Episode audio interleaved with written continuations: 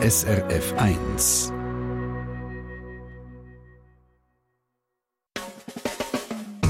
Deine Mundart auf SRF 1.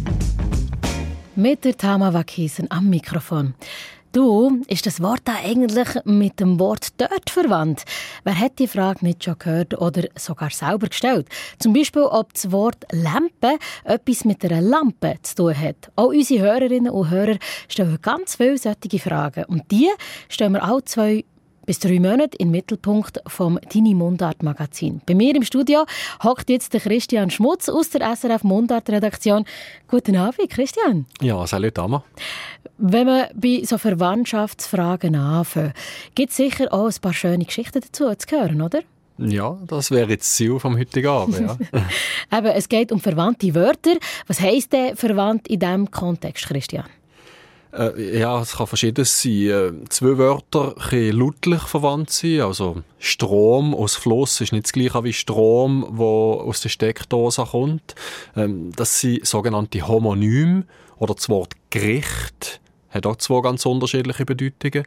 Äh, umgekehrt, verwandt von der Bedeutung her, könnte es natürlich auch sein, also Anke, Butter, Schmalz, äh, bedeuten alle das Gleiche. Das ist auch eine Art der Verwandtschaft. Aber wir meinen hier eigentlich vor allem Herkunfts Herkunftsverwandte äh, haben zwei oder mehrere Wörter an gemeinsamer Uran oder haben sie äh, von der Herkunft her gemeinsame Wege gemacht. Eigentlich das. Also suchen wir Gemeinsamkeiten unter den Wörtern? Ja, genau. Wörter stehen nicht alleinig auf der Welt. Man muss sie im Zusammenhang von anderen Wörtern sehen. Äh, da gibt es natürlich auch Varianten wegen unterschiedlicher Sprachausprägungen oder Dialekt. Und, und da sind wir dann auch bei denen, die eben meistens unsere Hörerinnen und Hörer interessiert. Und gibt es da Sachen, wo du selber das Gefühl hast, hey, das ist doch sicher mit dem Verwandten, aber schließlich ist es dann ganz anders gewesen? Ja, ja, klar, das gibt es bei mir wie bei Haufen anderen Leuten auch. Ähm, das machen wir ja im Alltag so, wenn wir andere, zum Beispiel ungewohnte Dialekte hören, dann hören wir ein Wort oder einen Satz, äh, probieren das irgendwie zu verstehen, indem wir das vergleichen mit dem, was wir ja schon kennen. Und das gibt eine Menge auch da gewaltige Fehldeutungen und Missverständnisse. Mhm. Das nennen wir dann Volksetymologie, wenn das um eine neue Form gibt. Mhm. Hast du uns da vielleicht ein konkretes Beispiel dazu? Ähm, ein Beispiel ist die Behauptung, dass das Wort Ferien von französisch Ferien käme. Äh, leider nicht. Ferien kommt vom Latinischen. Ferien hat geheissen, religiöser Feiertag. Und aber das Freimachen an dem Viertag ist es dann allgemein zu der freien Zeit gekommen. Mhm. Wo hast du selber mal zwei Wörter als verwandt angeschaut, wo das aber nicht war? Äh, zum Beispiel beim Vormund. Äh, da bin ich davon ausgegangen, dass es der ist, der für, für andere reden, also für andere einsteigt, einsteht, äh, das Mu braucht für andere. Mhm. Also das ist für mich total sinnvoll, aber so wie du das Intro gemacht hast, gehe ich mal davon aus, das stimmt gar nicht. ja, tatsächlich nicht. Äh, das Mund, Bevormund heisst Schutz, Rechtsschutz äh, und geht vom latinischen Wort manus, die Hand, aus. Also das ist eigentlich die schützende Hand, wo, wo gar nichts mit dem Mut zu tun hat. Oder als anderes Beispiel, Burlimunter ist nicht verwandt mit den Buren, auch nicht mit pur im Sinn von rein, sondern mit Bürren, also etwas auflöpfen, das ist eine alte Bedeutung. Mhm. Ja, und dann höre ich halt viel so, so Schnellschüsse, wo die Leute das Gefühl haben, dass sie verwandt, aber es ist gleich nicht. Mhm. Also ich würde jetzt vorschlagen, Christian, wir kommen doch zur ersten Hörerfrage. Die Katharina Freitag-Job von Oberried im Kanton Zürich hat nach dem Walliser Embrich für Aprikosen gefragt. Da hat die einen Zusammenhang total überrascht, gell Christian? Ja, genau. Äh, Embrich oder Emrich ist verwandt mit dem österreichischen Wort Marille für Aprikosen. Hä, das klingt ja gar nicht gleich. Kannst du das mal ausdeutschen für uns? Äh, ich fange mal mit diesen Marillen an. Auch in dünnen Gegenden der Ostschweiz hat man Marille oder Amarille gesehen. Im Norden der Schweiz eher Barille. Im Norden der Innerschweiz Baringel oder Baringeli. Man nimmt an, dass die Bezeichnung vom italienischen Armelino ist. Das Armelino geht zurück auf latinisches Armeniacum pomus, und das wäre wörtlich ein armenischer Apfel. Hm. Eben die Vorgänger von der heutigen Aprikose, man so benennt. Das ist mal die eine Spur. Mhm. Und die führt auch zum Walliser Emmerich? Aber nur indirekt. Ähm, die Amarelle ist ganz früher als Kirsche eine Sauerkirsche gewesen. Der Name geht zurück auf Latinisch Amarus, bitter herb. Das hat man in der Schweizer Mundart meistens Ämmere, Ämere, Ämdli oder Ömdli ausgesprochen. Und jetzt eben konkret im Wallis, da ist der Name von Ehrfrucht auf die andere gumpet. Das gibt es noch ab und zu. Okay. Ähm, noch dazu Amarille und Ämrich. Da fällt natürlich auch die Betonung im Wort auf. Also das hat sich verändert. Und das Ämmere wo wir in anderen Gegenden für Sauerkirsche lernen kennen, das hat sich hier zu Emmerich in der Bedeutung Aprikose entwickelt. Das Idiotikon sieht, die Endung «rich» am Schluss könnte eine Walliser Analogiebildung zu Pfirsich oder so sein. Ja, und so hat äh, im Wallis die Variante ähm, hat es gegeben, das Emrich, der Embrich, Emmerich oder Embrig. Äh, mittlerweile alle für Aprikosen und nicht mehr für Sauerkirsche. Mhm. Also kann man sagen, verwandt mit der Marille, aber mit einer anderen Betonung am Anfang, einer anderen Bedeutung und einem anderen Schluss vom Wort. Ist das richtig? Ja, genau. Das ist der außergewöhnliche Weg vom Walliser Emmerich. Aha. Christian, man sagt ja auch, Schweizerdeutsch und Englisch haben eine gewisse Verwandtschaft. Unser Schauen ist das Englische to look, oder? Ja, ja, genau. Oder Tamme ist das gleiche wie Ham. Oder Gumpen entspricht im Englischen to jump. Ah ja, genau. Unser äh, Ross äh, ist eigentlich auch das gleiche wie Englisch horse, das ist auch verwandt. Oder losen ist das gleiche wie to listen. Oder giggeln. Giggeln ist verwandt mit Englisch to giggle. Giggling, ja, ja, genau. Ja. Interessant sind die eben, weil man Hochdeutsch anders sieht. Hüpfen für Gumpen, ähm, Schinken, Schinken für Hammen und so. Äh, aber gleich dürfen wir nicht so weit gehen, von sagen, dass Schweizerdeutsch direkt vom Englischen abstammt oder sogar umgekehrt. Äh, da gibt es einfach nur einzelne Wörter oder grammatikalische Phänomene, die innerhalb von der ganzen germanischen Sprache mehr oder weniger starke Verbindungen haben. Mhm. Gut, auf eine mögliche Verwandtschaft zwischen Englisch und Schweizerdeutsch kommen wir dann noch bei einer Hörerfrage zurück. Ist Trötschkele verwandt mit Englisch to trudge? Und noch viel mehr Fragen um verwandte Wörter gibt es hier gerade nach der Doppelbock und Christine Lauterburg mit Bauernleben.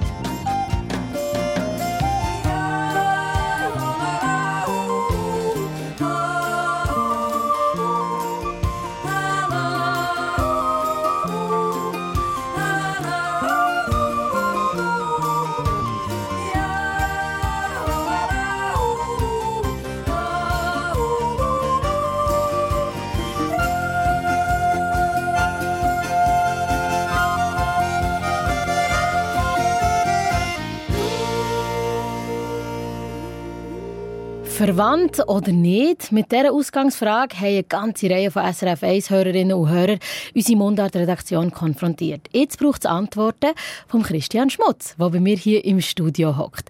Legen wir los mit der Frage vom Hermann Oberholzer von Frauenfeld zum Wort Schlick. Im Schweizerdeutschen ist ein Schlick ein Schleifen oder eine Schlinge. Auf Hochdeutsch bedeutet Schlick aber Schlamm. Haben die etwas miteinander zu tun? Ja, bei uns in der Mundart-Redaktion ist, ist ziemlich schnell mal klar gewesen, die sind nicht miteinander verwandt. Da gibt es nämlich lautliche, zeitliche und bedeutungsmäßige Probleme. Mhm, dann ist das mal geklärt, aber tun wir es noch ein bisschen aufbröseln. Was steckt hinter Schlick als Schleifen oder Schlinge?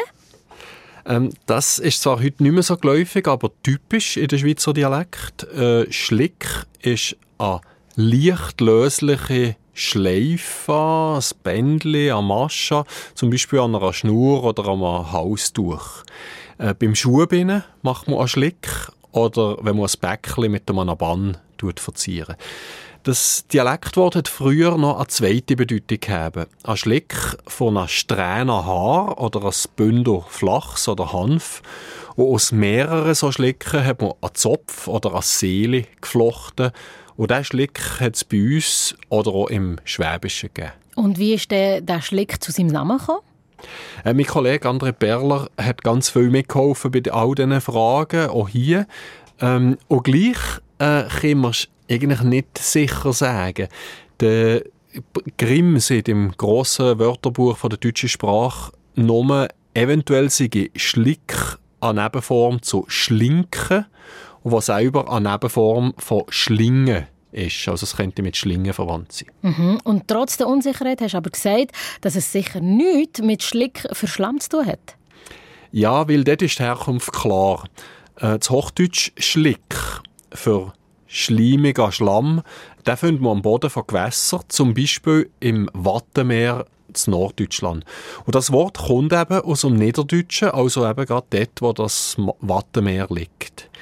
Im Mittelniederdeutschen, also das wäre die mittelalterliche Vorstufe zum Niederdeutschen, hat man Slick gesehen. Und das Wort ist dann aus Schlick ins Hochdeutsche entlehnt. Dann hat man im hochdeutschen Gebiet noch kein anderes Wort für den Schlamm gehabt? Mal, ähm, früher der Schleich. Der Schleich geht auf Schleichen oder Schleiken zurück in der Grundbedeutung gleiten. Und genau das Wort Schlick auf äh, genauso geht das Wort Schlick auf Slicken vergleitet zurück. Also, die sind von dort her verwandt. Ähm, Spuren von dem alten Schleich hat das Idiotikon nur im Walser Dialekt vom Pomat in Norditalien gefunden. Dort hat man immer sandhaltigen Boden Schleich gesehen. Und Schleich ist verwandt mit Schlick und Schleich, halt einfach mit etwas anderer Bedeutung. Und eben sicher nicht verwandt mit der Schlaufe am Schuh oder am Weihnachtspäckchen. Ja, wenn man, wenn man den Lautgesetz von der Dialekt folgt, dann müsste Schlick im Schweizerdeutschen Schleich heissen. Und darum äh, kann das Schweizerdeutsch Schlick vor Schleifen und das Hochdeutsch Schlick vor Schlamm nichts miteinander zu tun haben. Mhm. Also, dann kommen wir jetzt zur nächsten Frage. Fluchen. Sollte man ja zwar nicht, aber der meiste von uns rutscht ab und zu ein Kraftausdruck raus. Zum Beispiel Gottfried Stutz oder Herrgott Sterne oder Heimat Studenbeck. Unser Hörer Samuel Erni von Luzern fragt, ob das Heimat Studenbeck etwas mit der ehemaligen US-Automarke Studebaker zu tun hat. Was meinst du, Christian Schmutz? Eine schwierige Frage, weil die Flüche eben so als extremes Schöpfungspotenzial, ein extremes Variationspotenzial haben. Im Schweizerdeutschen sind viele Flüche aus religiösen ähm, Eides- oder Schwurformeln entstanden, also Gott verdamme zum Beispiel als Gott verdamme mich. Uh, das ist jetzt aber noch heftig, hä? Ja, sehr. Und eben in einer religiösen Gesellschaft, wie die Schweiz ja sehr lang war, äh, kann darum solche Flüche häufig verhüllt. Das heisst, äh, man hat die, die ganz schlimmen oder die stark religiösen Wörter mit unverfänglichen probiert zu ersetzen. Aus Sakrament gibt es Sackzement oder Sapperlot. Aus Heiland für einen Jesus hat man abgeschwächt äh, Heimat oder Heimatland. Aus Gopfer gibt es eben Gopfer-Telli, Gopfer-Tore, Gopfer-Deckel und später ähm, Gottfried Huber, Gottfried Stutz oder auch Gottfried Studenbeck. Also ist Studenbeck ein Familienname wie Huber und Stutz? Das ist eh Möglichkeit, das könnte als Muster sein. Schließlich gibt es in Deutschland die, die Familie Stutenbecker oder Staudenbecker, aber in der Schweiz gibt es den Namen eben nicht. Also wenn verwandt, dann eher gerade über die Automarke Studebaker, weil die haben wir in der Schweiz kennt. Und das fängt ja mit Stu an wie Stutz, bei, bei Gottfried Stutz. Also vielleicht ist äh, Gottfried Studebaker äh, eine Verhüllung von der Verhüllung. Mhm. Also bleiben wir doch gerade bei dem. Was ist denn die Herkunft von der Automarke Studebaker? Äh, tatsächlich eben der Familienname Stutenbecker. Ein Teil von denen ist im 18. Jahrhundert von Solingen, Deutschland, in die USA ausgewandert. Dort haben sie zuerst Kutschen produziert und später den Auto. Und den Namen Stutenbecker haben sie zu Studebaker anglisiert und er so zum Markennamen gemacht. Mhm, also Studebaker aber doch verwandt mit Heimat Studebeck? Äh, vielleicht, aber eben nicht sicher. Oder ähm, theoretisch kann man sich auch vorstellen, dass Studebeck äh, eine abschätzige Bezeichnung von einer, von einer schlechten Bäcker wäre, so einer Studebecker oder so. Außerdem Entschuldigung, außerdem ist die Bezeichnung Studebeck außerhalb von Flüch äh, nie belegt. Und, und von daher wir wissen es schlichtweg nicht, wieso gerade Heimat Studenbeck und nicht Heimat Stierenblut oder Heimat Storchennest oder so. Heimat Storchennest, ist doch auch noch schön. Wir machen jetzt aber zuerst mal weiter mit Musik. Blues Max mit «Nicht ganz normal».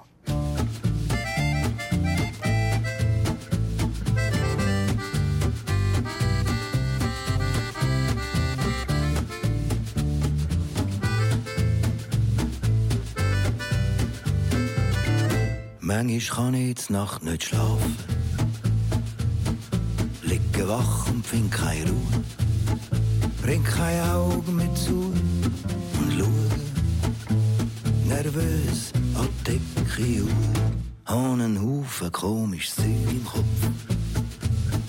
Es studiert und hört nicht auf. In der Hoffnung, dass es dann Ruhe gibt, mache ich Licht und schreiben auf. Hock im Pyjama am Küchentisch und ergüsse mich verbal, bis die ganze War endlich draussen ist. Du, ich glaub, ich bin ganz normal. Wenn ich am anderen Morgen lese,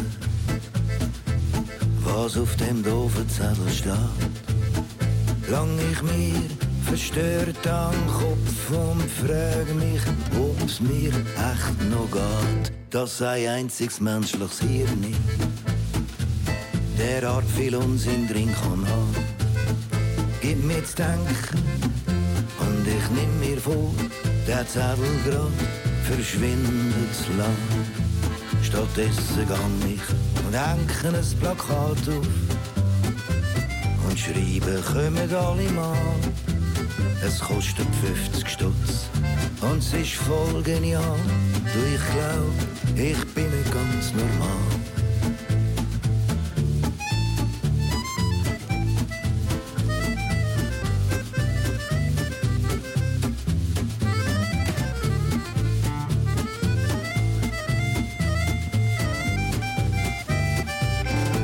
Und jetzt hast du das Plakat gesehen und zu der Frau gesagt, schau mal, wenn der so gross auf dem Plakat drauf ist, dann ist das gewiss phänomenal. Und dann hat die Frau gesagt, da gehen wir. Das ist sicher gut, auch ja. Und jetzt müssen wir, aber bevor es dann spät ist, sofort Billett haben. Jetzt sind wir gekommen und haben da zugelassen und finden all den Stuss genial und haben noch zwei Stunden immer noch nicht genug. Du, ich glaube, ihr seid nicht ganz normal. Deine Mundart auf SRF 1. Verwandt oder nicht? Mit dem Mundartspezialist Christian Schmutz bei mir im Studio. Wir haben noch mehr Fragen von unseren Hörerinnen und Hörern zu diesem Thema bekommen. Der Werner Gasser aus Osterfingen im unteren Klettgau, Schaffhausen, hat uns geschrieben, mein Vater hat früher immer wieder das Wort Furgle statt Gabel gebraucht. Jetzt höre ich er manchmal aus dem Norddeutschen das Wort Forge. Der Werner Gasser fragt, sind die zwei Wörter miteinander verwandt? Christian, was meinst du, wie sieht es hier aus? Ja, die sind tatsächlich in ja grössere Verwandtschaft. Äh, auf Deutsch gibt es sowohl Forken wie Furken schon seit dem 10. Jahrhundert. Mhm. Sehr alt. Und wie sind die beiden entstanden mit der Form O und die mit U? Ähm, im, Im Süden vom deutschen Sprachraum und in der Schweiz ist es schon ging eher mit U ausgesprochen gekommen. Wahrscheinlich vermittelt über Altfranzösisch Fourches und später Französisch une Fourche, eine Gabel. Und umgekehrt im Norden von Deutschland ist es mit O wahrscheinlich verwandt und vermittelt über Holländisch, Dänisch, Norwegisch oder Englisch. Mm, ja, genau, das wollte ich jetzt auch gerade sagen. Englisch Fork, das ist natürlich auch verwandt, oder? Jawohl, ähm, Altenglisch hat es geheissen Forca. Ähm, und alle die Formen, die ich jetzt aufgezählt habe, alle die gehen auf Latein zurück. Latinisches Furca, zweizackige Gabel, besonders Heu- oder Mistgabel. Aber auch schon im Latin ist es übertragen zu gabelförmige Stütze oder ein Gabelholz. Gabelholz, sorry, schnell. Was soll das heißen? Äh, also ein, ein gabeltes Stückchen Holz. Ähm, für, für den Einsatz von so einem Gabelholz äh, bei den alten Römern oder im Mittelalter, äh, da müssen wir vielleicht in den Gedanken ein bisschen in die Vergangenheit reisen. Äh, so ein Gabelholz ähm, das hat man den Leuten auf die Achseln gelegt, für Lasten zu tragen. Oder äh, man hat es auf eine Ecke von einer Person gelegt, wo man dann hat auspeitschen Ui, also gar nicht angenehm. Aber nochmal zurück zu der Frage von Herrn Gasser. Vorgle gegen Forgen. Kannst du da noch mehr dazu sagen? Äh, ja, ja, äh, Forken. Äh, Forken, das steht sogar im Duden. Aber der Duden sieht hier, eine Forke sei heute eher abschätzig für Gabel hört man also nicht mehr so gern. Und ähm, ja, genau, das wäre also das für den Forken. Mhm. Und Vogel mit einem Älteren? Äh, Vogel, ja. Vogel, Furkeln und Furteln. Das war typisch in der Nordostschweiz, gewesen, ursprünglich vom Aargau bis ins St. Galler Rheintal. Ähm, ohne das L kennen wir sie auch noch gut in der Schweizer Flurnamenlandschaft, also die Goriner Furka oder der Furka-Pass. Das sind eben so Bergsattel, ähm, tief eingeschnitten zwischen zwei hohen Bergspitzen, sieht von weit auch fast ein bisschen aus wie eine Gabel. So viel zu Furge, Fork und Fuchschett, all diesen Gabeln. Christian, magst du noch eine? Äh, ja, ja, klar. Jetzt bin ich langsam eingewärmt. Sehr gut, geht mir auch so. Also, wir haben gehört, es gibt immer wieder Wörter, die mit Englisch verwandt sind. Da dazu die Frage von Peter Betz von Kolbrunn im Kanton Zürich. Gibt es eine Verwandtschaft zwischen dem Schweizerdeutschen Trötschgeln, also langsam und gemütlich sich fortbewegen, und dem Englischen to trudge, mühsam mit schweren Schritten laufen? Das tönt schon noch nach verwandt, he? von der Lautung ein bisschen, von der Bedeutung ein bisschen. Aber nein, leider auch das nicht. Nicht? Okay. Kannst du das noch erklären? Äh, fangen wir mit Rötschgeln an. Ähm, ein berndeutsches Wort, das ursprünglich heisst langsam und gemütlich fahren. Zuerst mit einem Fuhrwerk, also mit einer Kutsche, später natürlich auch mit einem Auto. Im übertragenen Sinn sieht man Trötschgele für langsam laufen. Der Berner Liedermacher und Schriftsteller Fritz Wittmer hat 1982 in seinem Roman «Glost und Gnosch und Gewunger» geschrieben, drei Bänke nebendran sind zwei alte Männer aufgestanden und haben langsam gegen, gegen dem Strässli zugetrötschgelt. Und die Bedeutung langsam laufen hat die alte Bedeutung langsam fahren in den letzten Jahrzehnten ziemlich verdrängt. Mhm. Und wie sieht es aus mit to trudge? Was gibt es da für eine Wortgeschichte? Eben, das bedeutet auch äh, mühsam mit schweren Schritten laufen. Und tatsächlich wäre eigentlich mühsam laufen und langsam laufen häufige Bedeutungsvarianten von so Be Bewegungsverben. Aber eben, ich muss den Peter Betz gleich enttäuschen, Trötschgele ist ein relativ neues Wort. Es leitet sich von der Trosch Trotschke ab.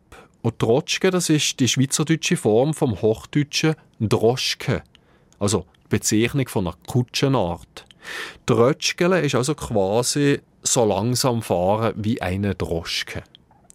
Droschke selber ist eine Eindeutschung vom russischen Wort Droschki. Und die Kutschen, die sind etwa vor 200 Jahren von Russland her in den deutschsprachigen Raum gekommen. Droschki also. Und das Englisch zu Trudge kommt dann nicht von Russland? Nein, eben nicht. Äh, und vor allem äh, «to trudge» ist schon vor fast 500 Jahren das erste Mal belegt. Die Herkunft ist nicht ganz klar. Ähm, E-Theorie ist, dass es von äh, Skandinavien herkommt. Da wäre die ursprüngliche Bedeutung mit Schneeschuhen laufen. Schneeschuhe heisst nämlich Thruga auf Isländisch oder Truja auf Schwedisch. Das, das ist theoretisch möglich. Das Englische hat früher viel Wortschatz von Skandinavien übernommen. Aber mir durch die Theorie ziemlich wackelig. Mhm. Gut, aber sicher hat das alte «to trudge» nichts mit dem neuen «trötschgele» zu tun. Wenn ihr auch eine Dialektfrage habt, dann könnt ihr uns die schicken. Auf srf1.ch findet ihr unter dem Stichwort «Mundart» ein Formular, wo ihr eure Frage könnt eingeben könnt. Oder schickt ein E-Mail direkt an mundart.srf.ch. Merci einfach schon mal vielmal Christian Schmutz. Wir hören uns später noch einmal bei einem Mundartbuch. Jetzt gibt es aber zuerst den Familiennamen Ur und einen Musiktipp zum King Pepe. Um Dialekt Dialektale Missverständnisse geht es auch beim Duett von Sina und Michael von der Heide. Komm, Leversdach, lass sie, wo wir jetzt hören.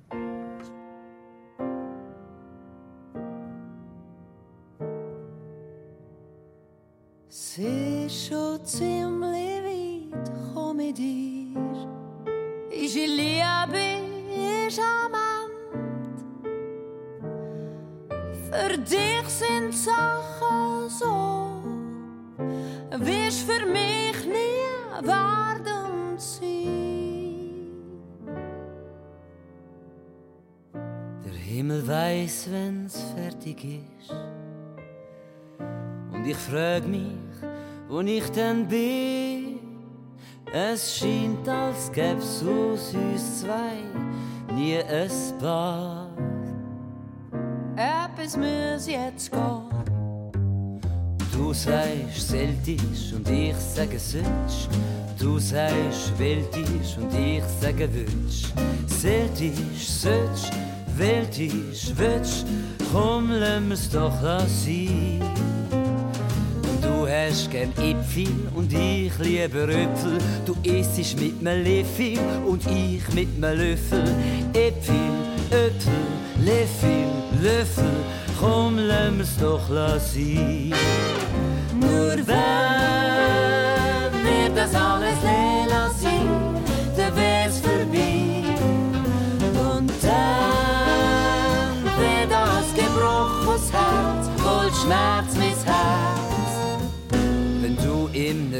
wohnst und ich in einem Haus, wohn ich jetzt in einem Haus und siehe aus aus meinem Haus. Doch will wir wissen, dass wir dich vermissen, leben's doch nicht ganz lassen. Verschieben wir's, komm, leben's lassen. Du sagst Feuer und ich sage viel. Du sagst schür, ich sage dem Ski. Feuer, Feuer, schür, schür.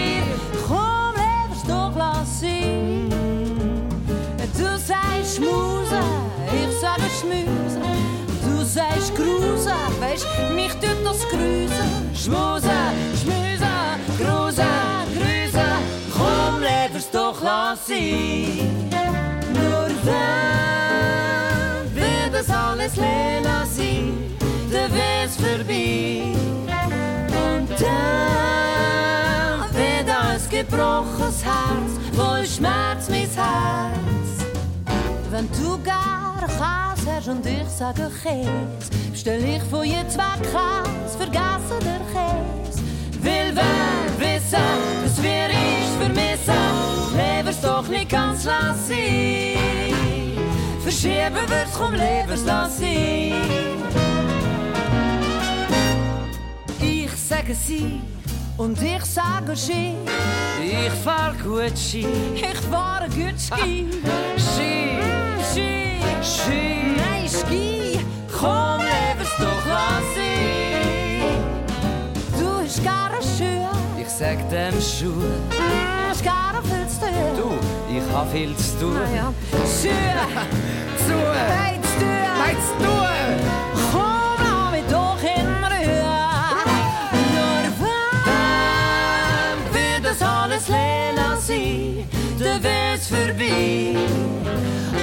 Dann wird das gebrochenes Herz voll Schmerz, mein Herz. Weisst, ich hab gerne Schaufeln. Ich hasse Blumenkühe. De bestellen wir von jetzt weg halt einfach kein Gemüse mehr. Will wer wissen, dass wir ich vermissen, leben es doch nicht ganz lassen.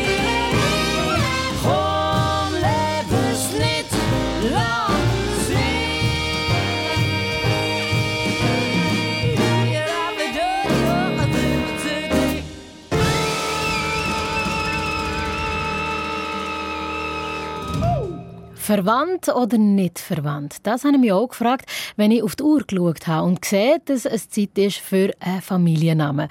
Und gleichzeitig habe ich auch gesehen, dass wir heute den Familiennamen Ur erklären. Ur, so heisst unsere Hörerin Cecil Ur aus Buenas im Kanton Zug. Sie hat schon 2016 angefragt, woher ihr Name käme und die Erklärung, die kommt jetzt doch noch. Und zwar vom Thies Fetzer, Redakteur beim Schweizerischen Idiotikon. Mit ihm geredet hat unser Mundartredakteur der André Perler.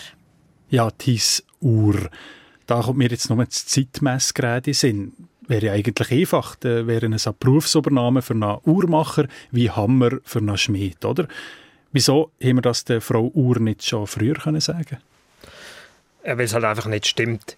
Der Name Uhr, da schreibt man UHR wie das Zeitmessgerät und sofort denken wir an Rolex oder Swatch.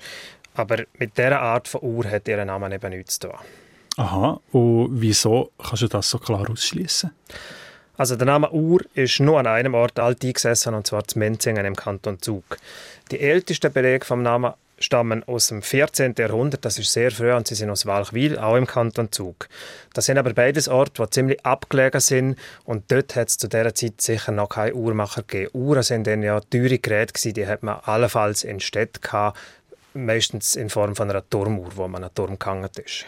Also kein Zeitmessgerät, sondern Es sind Ochsen, die im Namen stecken. Ur ohne H bedeutet nämlich Auerochse. Das ist eine Wildform vom, von der Hausränder, die heute ausgestorben ist.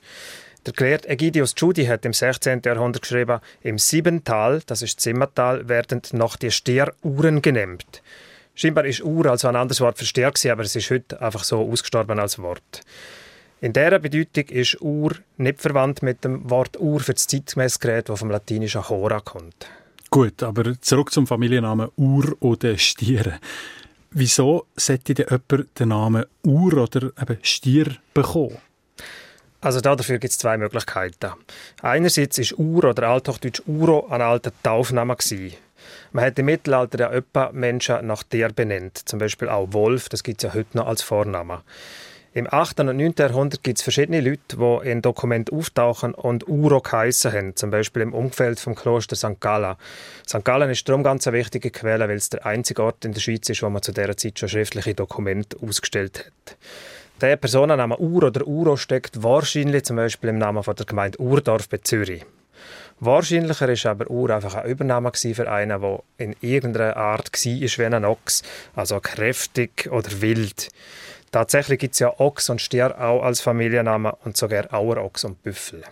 Apropos Stier, der Kanton Uri hat ja auch einen Stier im Wappen. Gibt es da auch einen Zusammenhang? Ja, zumindest behauptet das auch wieder der Egidius Tschudi. Uri heisst sie so wegen dem Stierkopf, der auf dem Wappen vom Kanton drauf ist. In Wahrheit ist es ziemlich sicher genau umgekehrt. Weil der Name Uri an der Urochs erinnert, hat man einen Stier auf das Wappen drauf mhm. sobald man den Namen Uri nicht mehr verstanden hat. Der stammt nämlich aus einer Zeit, wo man dort noch kein alemannischen Dialekt geredet hat, sondern irgendeine romanische Sprache. Und irgendwann hat man den Namen eben nicht mehr verstanden.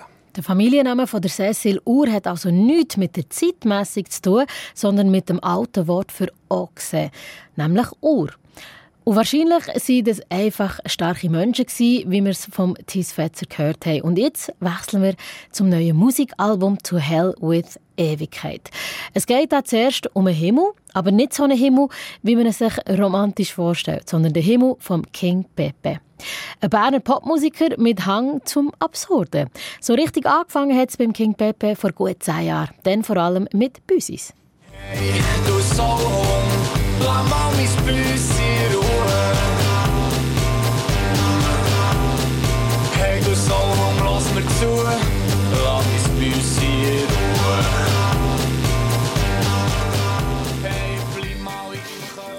Und vor ein paar Wochen hat er sein sechstes Album herausgebracht, der King Pepe, zusammen mit seiner Band The Queens. Das Album heißt To Hell with Ewigkeit. Es ist ein Tanz zwischen bittersüßer Melancholie, Schabernack und Sprachkapriolen. Der SRF Mundart-Redakteur Claudio Landolt hat mit dem King Pepe über den Titelsong von seinem neuen Album geredet. Über den Gebrauch von Anglizismen im Mundart-Pop und über einen Himmel, wo keiner ist. To Hell with Ewigkeit. Ist das jetzt Deutsch oder Englisch? Habe ich wissen. Und wenn man anfängt zu reden mit dem King Pepe, dann merkt man schnell, dass es gar nicht so darauf ankommt. Im Reich vom King Pepe ist sowieso alles möglich. Er heißt ja auch gar nicht wirklich King Pepe, sondern eigentlich Simon Hari, ist 46, wohnt in Bern und gehört zu den eigensinnigsten und innovativsten Schweizer Mundart-Popmusiker. Ein Lyriker mit eigenen Regeln, wo seine Lieder am besten selber erklärt.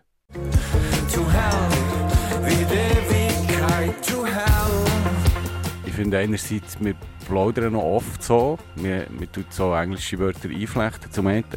Und zum anderen finde ich es oft reimtechnisch einfach noch interessanter. Dann überlege ich mir mal, äh, habe ich irgendwie ein schweizerdeutsches Wort und überlege, was sich da könnte reimen könnte. Ich finde irgendwie nichts, nichts Spannendes und wenn ich dann auf Englisch eins finde, wo ich finde, es ist kompatibel, also nicht wahnsinniges fancy Wort, das niemand versteht, dann tue ich das noch gerne irgendwie einflechten. Ich bin schon lang hier. Ich bin schon sehr lang hier. Und ich komme nicht mehr oben runter. Ich wüsste jedenfalls nicht wie. Und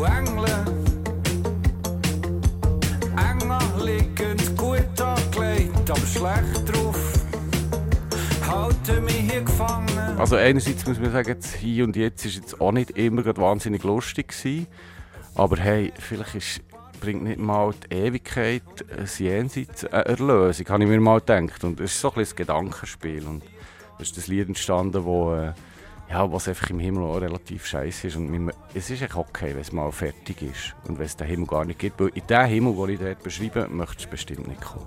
Und alles ist glänzig, Herr du Hell. Und alles ist glänzig, Herr du Hell. Und Neonlicht. Und alles ist glänzig und alles ist, es ist nichts Weiches dabei. Ähm, es ist riesig, es hat Neonlicht. Es ist einfach ein Ort, wo man, wo man nicht sein will. Wo man, ich stelle mir auch vor, zum Beispiel am Abend wird das Neonlicht nicht gelöscht. Also kannst du nicht mal, musst in diesem Neonlicht in schlafen oder so.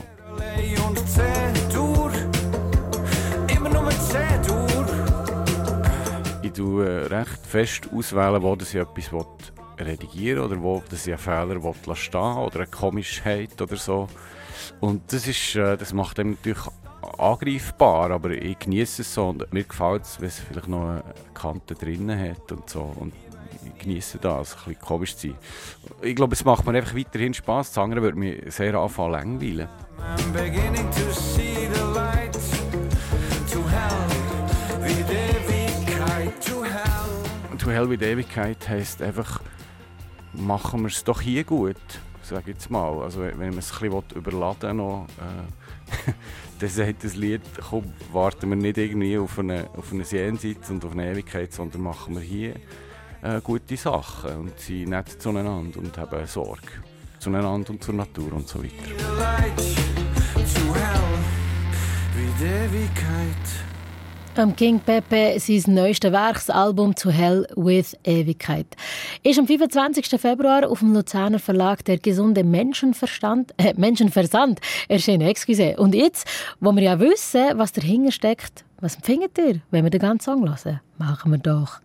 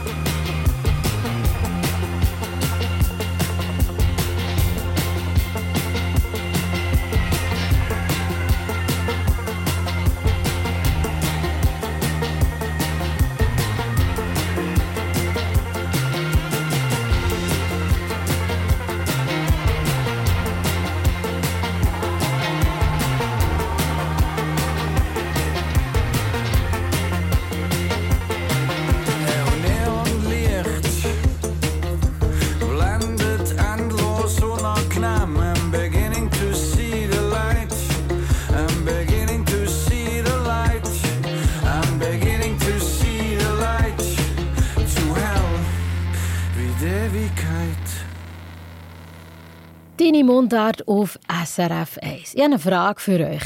Wenn ihr auf Mundart schreibt, wie geht es euch dort dabei? Ist das etwas, was euch ring geht oder habt ihr Mühe damit? Ich selber, Christian Schmutz, habe gar keine Mühe beim Schreiben, aber beim Lesen, je nach Dialekt, wird es ganz schwierig. Wie ist es bei dir?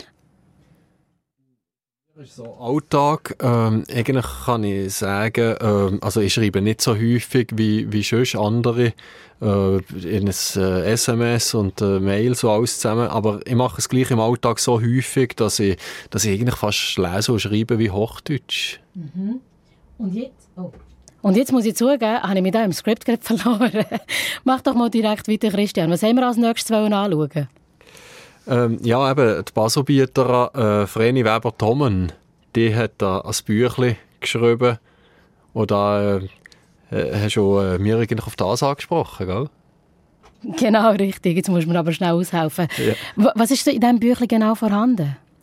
Ja, genau. Also eben, das, äh, das Buch ist, äh, wie zum Gucker schreibt man Baselbieter Deutsch, ohne wüste Fehler zu machen.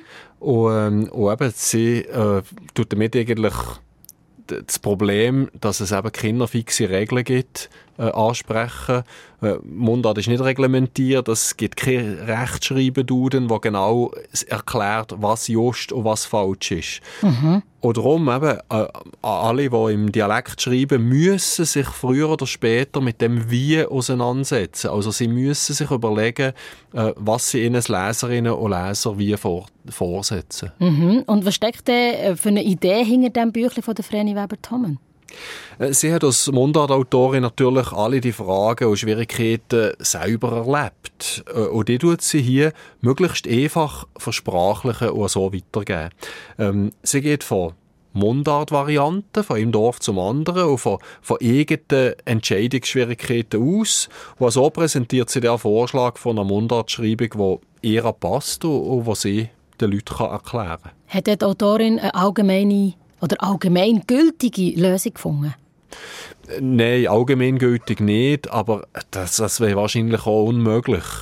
Ähm, die Vreni Weber-Tommen geht bei ihr als Ansatz grundsätzlich von der Schriftsprache aus. Also, ähm, sie ist viel näher an dem, was wir halt kennen, als zum Beispiel der Eugen Diet mit seiner schweizerdeutschen Dialektschrift von den 1930er Jahren. Der hat nämlich propagiert, schreibt möglichst genau so, wie ihr es gehört und aussprecht. Die Frau Weber-Tommen hat jetzt als Vorschlag beim ehemaligen Baselbieter Mundartdichter Karl Tschudi angefangen äh, und erklärte, was, was ihr an dem äh, Schreibweise einleuchtet und verrupft den Rest. Okay, also so wie ich dich kenne, hast du sicher gerade ein paar Beispiele für uns parat, oder? Ähm, ja, ich probiere es. Ähm, in ihrer Kolumne macht sie sich zum Beispiel lustig über Protokoll oder Broschbeckt. Also alles mit B geschrieben oder stark mit KCH geschrieben. Also Protokoll oder Prospekt. Äh, Und solches, was die Autoren vereinfachen, das macht natürlich durchaus Sinn. Der Untertitel vom Büchli sagt, eine einfache und vergnügliche Anleitung zur Schreibweise unserer Mundart. Kann Vreni Weber-Tommen das Versprechen einhalten? Ja, ja, vergnüglich, äh, eben dank diesen Beispielen. Äh, an jedem Ort sieht sie mit dem Schmunzeln, ich habe eine ganze Sammlung von verbindlichen Orthographien und finde das heillos kurzweilig. und die Broschüre ist einfach zu lesen mit der grossen Schrift äh, und der Gestaltung. Aber das Thema ist halt auch prädestiniert, vor irgendwie den, den Zeigefinger auszupacken. Mhm. Das soll man nicht und das muss man und das darf man nicht. Ähm, also ich finde es tiptop für sie an und ihr als Entscheidungen, die sie eben getroffen hat beim Mundartschreiben. Äh, aber ehrlich gesagt, eben, ich weiß nicht, ob es die grosse Masse interessiert. Ich habe nicht so viele neue Inputs bekommen. Für dich nicht, aber was denkst du, für wen passt das Büchli deiner Meinung nach? Vor allem, was die Frage im Titel interessiert. Also, wie zum Gucker schreibt man Baselbieter Deutsch, ohne wüste Fehler zu machen? Und eben natürlich vor allem die Fans von der Vreni Weber-Tommen, die mit all diesen Büchern ja ganz, ganz viel von den Oberbaselbieter und ihnen Dialekt gemacht hat. Mhm. Vreni Weber-Tommen, wie zum Gucker schreibt man Baselbieter Deutsch, ohne wüste Fehler zu machen, ist im Verlag Basel Landschaftsliestel rausgekommen. Und jetzt äh, würde ich gerne nochmal zu etwas zurückkommen, was wir ganz am Anfang angeschaut haben, Christian. Wie sieht es eigentlich mit dem aus? Hat das Wort Lampe, also Problem, tatsächlich auch etwas mit Lampen, die Licht schenkt, zu tun? Äh, nein, auch das nicht, wie heute, heute einen Haufen Beispiele gegeben, die eben Mhm. nicht verwandt sind. hä? Ähm, das kann man eigentlich gar nicht wissen, weil es eben bis ins Mittelalter zurückgeht. Die älteste Bedeutung von Lampen ist ein Stück Fleisch. Die Bauern kennen das bis heute für die, die Fetthaut äh, beim Haus von der Kühe vordran. Das, was so ablampet quasi. Genau, ja. Aber eben das Lampen ähm, hat wahrscheinlich gleich nichts mit der Lampe zu tun, auch wenn es eigentlich fast für das Gleiche ist. Ja, ist vielleicht eher in einer späteren Phase dazugekommen. Okay. Nein, aber eben das, das äh, was eben vordran hängt, das sind die Leute, die, die zum Beispiel schlecht aufgelegt sind, die haben so eine die Eine Unterlippe, mhm, wo, wo mhm. sie so einhängt. Mhm. Und, ähm, und das hätte eben auch können heissen. Und von dem aus ist es dann auf den Ärger äh, übertragen gekommen, den die Leute aufeinander gegeben haben. Also Lampen hat tatsächlich nichts mit Lampen zu tun. Schade, ich habe gemeint, ich habe da Verwandtschaft entdeckt. Christian Schmutz, merci vielmals für die Erklärung hier. Ja, und mit dem kommen wir auch schon zum Schluss von der heutigen Mundart-Sendung. Nächste Woche gibt es hier bei «Deine Mundart» das Thema Expats und Mundart. Wie gehen anderssprachige Angestellte und Chefs von grossen Firmen mit der Herausforderung Mundart um? Über das reden in der neuen Mundart-Podcast-Folge Markus Gasser und Nadja Zollinger. Ihr könnt hören, wie Expat Expats Schweizerdeutsch lernen, heute in einer Woche wieder hier auf SRF 1 oder von morgen an schon auf dem Podcast «Deine Mundart». Redaktion vom heutigen Magazin Christian Schmutz und André Perler, Musikredaktion Claudio Landolt und Alexander Walbeck und am Mikrofon verabschiedet sich Tama Wakisen. Deine Mundart. Alles über Dialekt. Jetzt auf srf1.ch.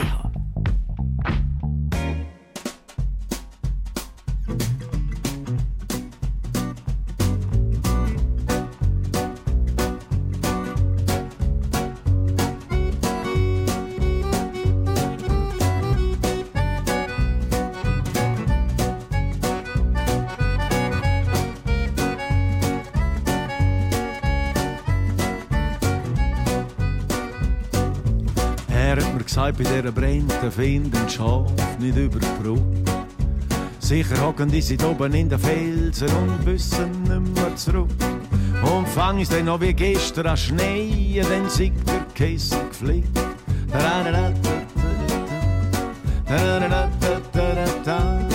Dann mach ich eins und das andere einen Schritt und dann einen grossen Rutsch über die Flöhe in Tiefe wie ein Flutsch. Wir sind dann in die Hütte zurück und warten, etwas anderes geht's nicht. Weil wenn wir schon gerufen wären, wären sie abgestürzt vor der Zeit. Jetzt gäbe es nur noch einen, der ganz leise sagt, er hätte schon mal erlebt.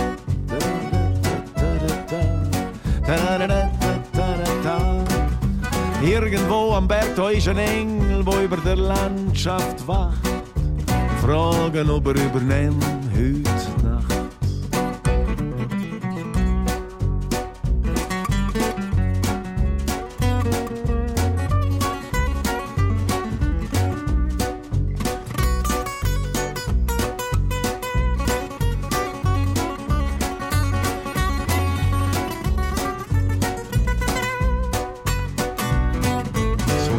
sind wir außen in den Nebel, haben den Engel gerufen und haben gefleht. Stehen bei den verschreckten Schaf und wach, bis man die Sonne wieder sieht. Wir sind dann schlafen, was haben wir anders willen und am nächsten Tag.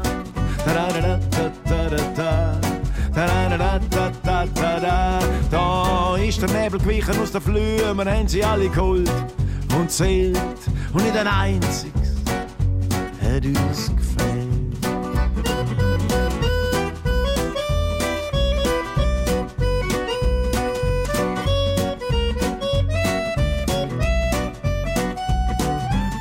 der Nebel gewichen aus den Flühen, wir haben sie alle geholt und zählt und nicht ein einziges hat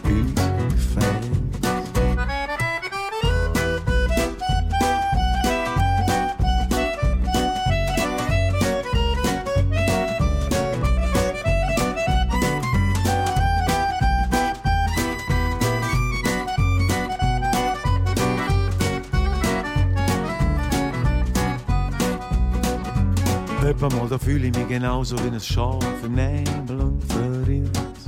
Mir ist nicht mehr zu helfen, weil alles zusammen immer auswegsloser wird. Dann frage ich mich, ob echt ein Engel da ist, wo über jedem wacht.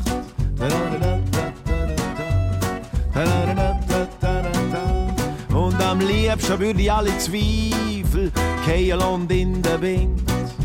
Die Arme öffnen wie ein Kind.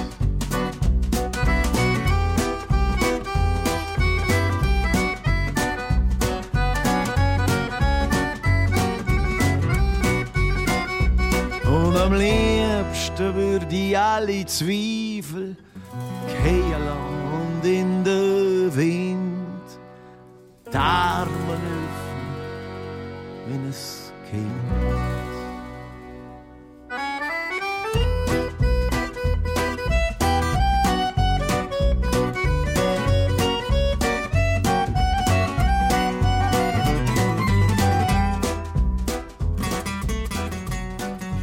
Das war gerade Leonard Bardell mit Engel. Und wir werfen einen Blick. Eine Sendung von SRF1. Mehr Informationen und Podcasts auf srf1.ch.